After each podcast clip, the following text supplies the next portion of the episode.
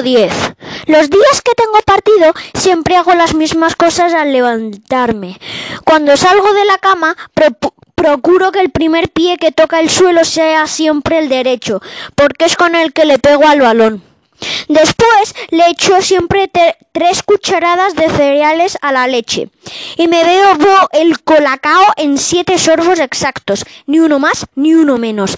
Y lo que más le fastidia a mi madre, tengo que tocar con las manos todos los muebles de la casa, las sillas, las mesas, los armarios, los estantes, todo.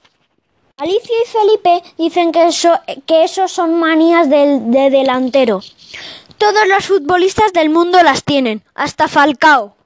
Lo hago porque sí, sin pensarlo.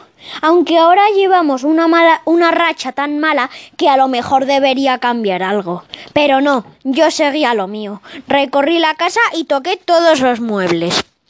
Y cuando terminé, cogí mis cosas y las metí en la bolsa de deportes.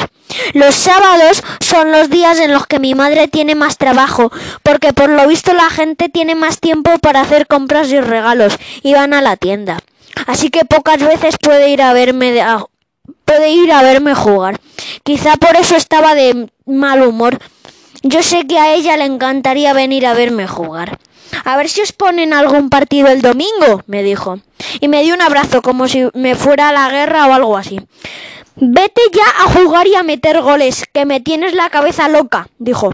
Ah, y, y, y no se os ocurra perder. El partido contra el Axia fue increíble. Si mi madre hubiera venido, se hubiera quedado con la boca abierta, como todos los que estábamos allí. Lo que pasó ese día yo creo que no había pasado nunca en ningún partido de fútbol. Pero vamos por partes. Ya he dicho que el Axia es un buen equipo. Van los séptimos de la liga. Y si nos ganan a nosotros pueden quedar los sextos. La, y la verdad es que tienen buenos jugadores. Tienen un central que se llama Antonio, pero al que todos llaman morcillo, porque está gordo como una morcilla y también por, por las morcillas que reparte con su padre en su furgoneta. También tienen un delantero buenísimo, Domínguez, que dicen que va a hacer pruebas para el Rayo Vallecano. En el vestuario, Alicia y Felipe estaban muy serios. Nos dijeron que jugáramos sin presión, que teníamos que pasarlo bien y que, en, el, y que en el fútbol los grandes equipos de la historia no son los que mejor se lo han pasado jugando. Pero yo creo que ni ellos mismos se lo creían. Ninguno estaba pensando en pasarlo bien. Solo pensamos en ganar el partido.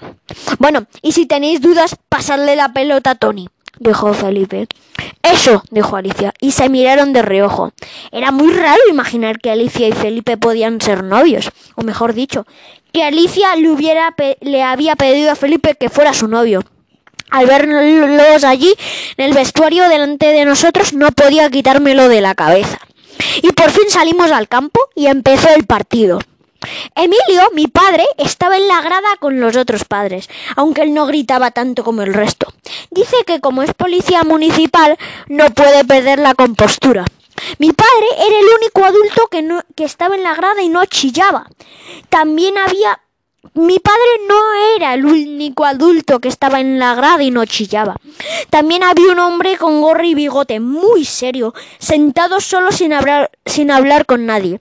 Me sonaba mucho la cara de, aquel señor, pero no caía. El caso es que me llamó mucho la atención que estuviera tan serio y que estuviera sentado solo. En la primera vuelta el Axia nos había ganado por 5 a 1 pero eso era, pero eso era agua pasada. Ahora nosotros nos jugábamos todo. Y la cosa no empezó mal. En los primeros minutos empezamos jugando bastante bien. A lo mejor era por lo del pacto. Todos estábamos muy concentrados. Y cuando nos mirábamos sabíamos que algo que nadie más sabía. Sabíamos que éramos los futbolísimos. En la primera jugada de ataque, Elena le pasó el balón a Tony. Él regateó a un defensor del Axia y en lugar de seguir con la pelota él solo, me la pasó. Era una noticia. Tony me había pasado el balón en una jugada de ataque. Yo creo que yo creo que en toda la liga no me había no me había pasado ni una sola vez. Controlé la pelota y encaré la portería contraria, pero antes de que pudiera levantar la vista, Morcillo me invistió, me tiró por los aires y se, y se llevó el balón. ¡Falta, árbitro! protesté. Pero nada, el árbitro dijo, siga jugando. Y no pito nada. Elena me dijo, vamos, paquete. Y yo me levanté y seguí corriendo. Igual que todos los demás. Por una vez parecíamos un equipo de verdad. Todos corríamos como locos detrás de cada jugada. Íbamos todos al mismo tiempo. Peleábamos cada balón. Alicia daba botes en el banquillo y parecía muy contenta. Marilyn gritaba todo el tiempo, ¡Corre, corre, corre! Angustias, no pierdas, no pierdas la marca. Vamos, Tomeo, muévete, hombre. Estaba claro que era la capitana del equipo. Y así fue pasando toda la primera parte. Ellos atacaban, nosotros nos defendíamos bien. Y, hacíamos algunos contraataques bien organizados. Así fue hasta el minuto 28, cuando solo quedaban dos minutos para el descanso. En ese minuto cambió todo. El 28.